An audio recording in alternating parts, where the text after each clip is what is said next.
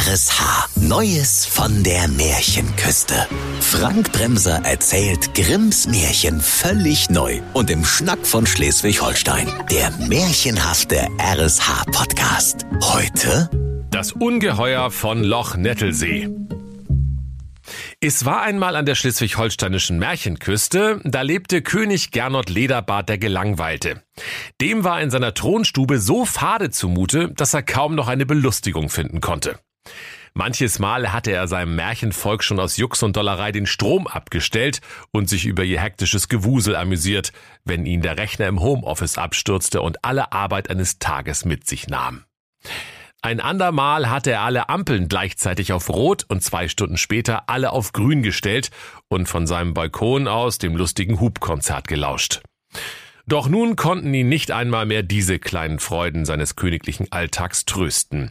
Und König Gernot Lederbart, der Gelangweilte, sprach, Sheet in a Büchs ist mir langweilig. Dass hier mal einer für königliches Entertainment sorgt, dass er wohl zu viel verlangt, wa? Also den Neues von der Märchenküste Podcast habe ich schon dreimal durchgehört, bis auf das Neueste hier, in dem ich ja selber mitmache.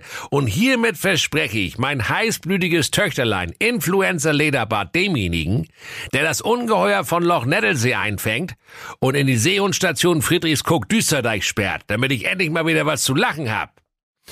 Da kamen die schönsten Prinzen vom gesamten schleswig-holsteinischen Globus herbeigeeilt, um die heißblütige Prinzessin Influenza Lederbart zu freien. Sie alle warfen sich in ihre schimmernden, mit Edelsteinen, Goldnieten und österreichischen Mautaufklebern verzierten Rüstungen, zückten ihre Fischmesser und ritten geradewegs zum Nettelsee bei Nettelsee Düsterdeich, wo das furchterregende Ungeheuer in sagenhaften acht Metern Tiefe wohnte. Das Monster war schrecklich anzusehen. Aus seinem feuerspuckenden Haupt züngelten unzählige Schlangen. Und hätte das Ungetüm sie nicht mit bunten Lockenwicklern gebändigt, hätte es sicher nichts mehr gesehen. Sechshaarige Riesenbrüste prunkten auf seinem Rücken und die Haut des Ungeheuers war so grün wie Robert Habeck. Sein Bauch war so wabbelig wie eine Qualle in warmem Aspik und sein Feinrippunterhemd voller Bier und Ketchupflecken. Als das Monster sich gerade in der unermesslichen Tiefe von acht Metern die Fußkrallen rosa Metallic lackierte und dabei eine schöne Havanna-Zigarre rauchte, klingelte es an der Seeoberfläche. Mies gelaunt tauchte die furchtbare Kreatur aus dem Wasser auf und sprach Uäh! Entschuldigung, sagte der Prinz, der mit gezücktem Fischmesser am Seeufer stand. Ah, das habe ich nicht verstanden, aber ist auch egal. Äh, könnten Sie sich mal bitte umdrehen und zu mir runterbeugen, damit ich Ihnen dieses formschöne Stachelhalsband anlegen kann? Doch weiter kam er nicht, denn als sich das Monstrum nach ihm umdrehte, fegte es ihn versehentlich mit seinem schuppigen Kranausleger hinfort. So ging es vielen Prinzen, und wenn das Ungeheuer sie mit seinen Dinosaurierkräften Wolli genommen hatte, flogen sie auf einer erdnahen Umlaufbahn lustig um den schleswig-holsteinischen Globus.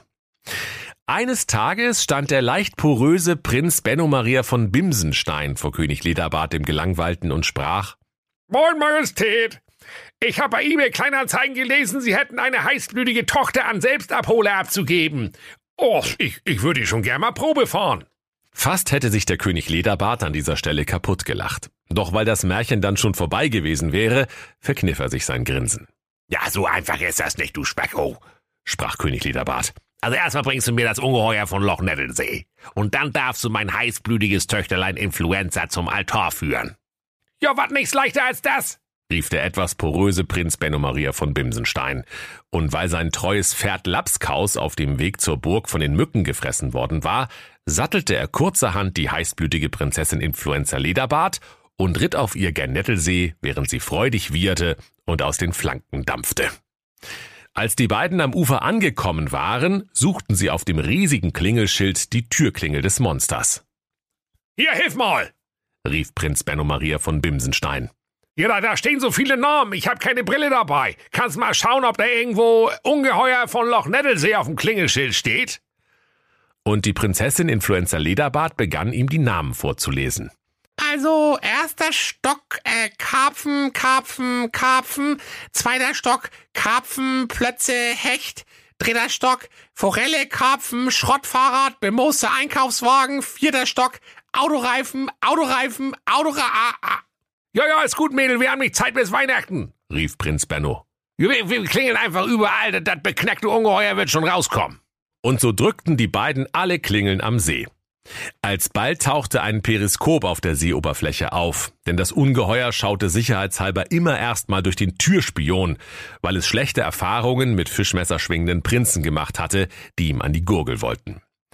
Als das Ungeheuer von Loch Nettelsee die unerträglich liebreizende Prinzessin Influenza Lederbart erspähte, da standen im gleichen Augenblick seine drei Herzen, die all das grüne, dickflüssige Drachenblut durch seine Adern pumpten, vor lauter Liebe lichterloh in Flammen.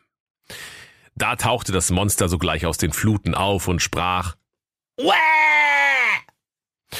Da fragte Prims Bimsenstein Uh, was soll das denn heißen?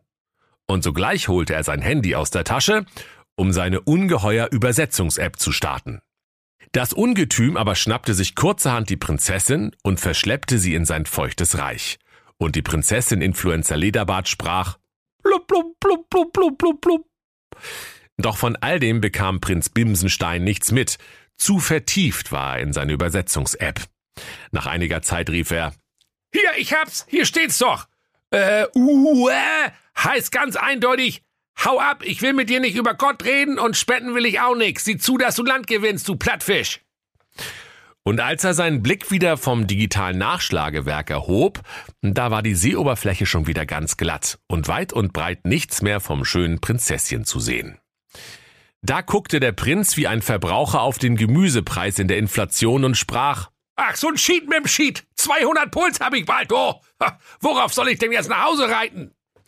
Doch Prinz Benno Maria von Bimsenstein verzagte nicht, sondern bestellte beim bösen Lieferandolf zwei Kubikmeter extra salzigen Matjes und sechs Hektoliter Bier.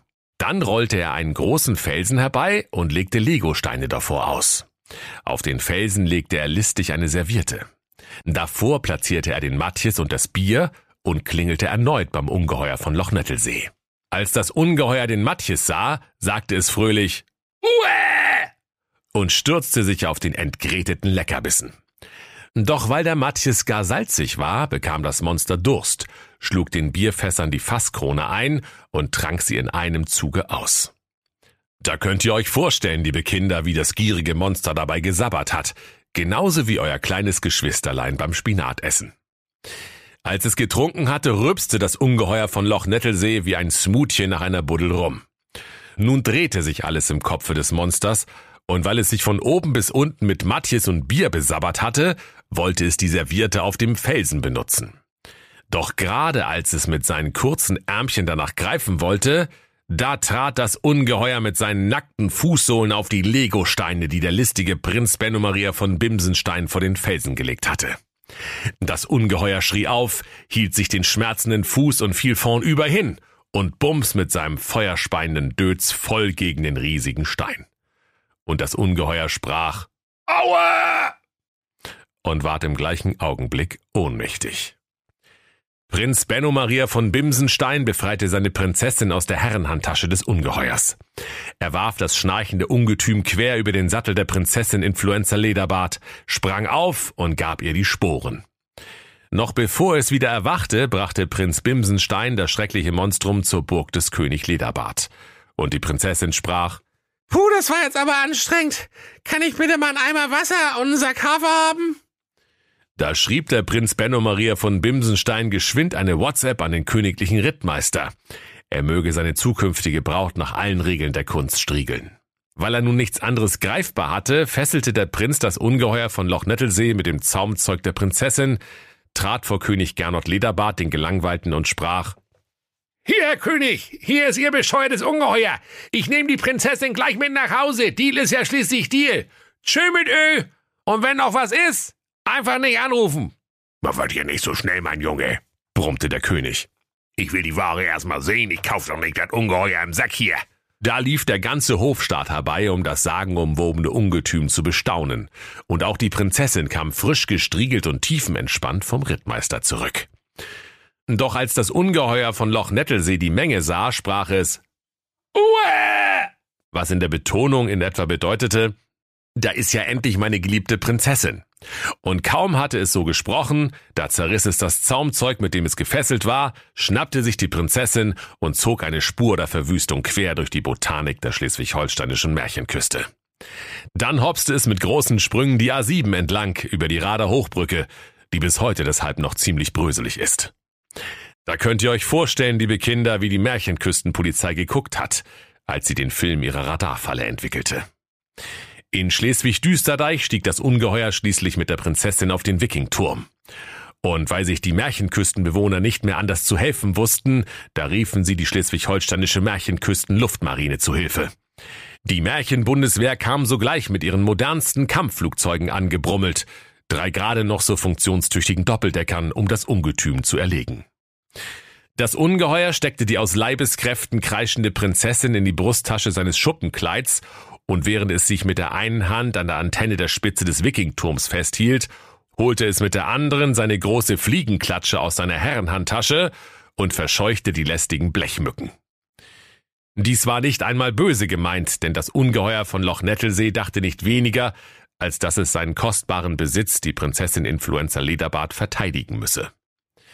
Als der König sah, dass das Ungeheuer zwar hässlich und dämlich war, aber drei gute Herzen hatte, da sprach er Also was der liebe Gott zusammenführt, das soll der Mensch nicht trennen, ne?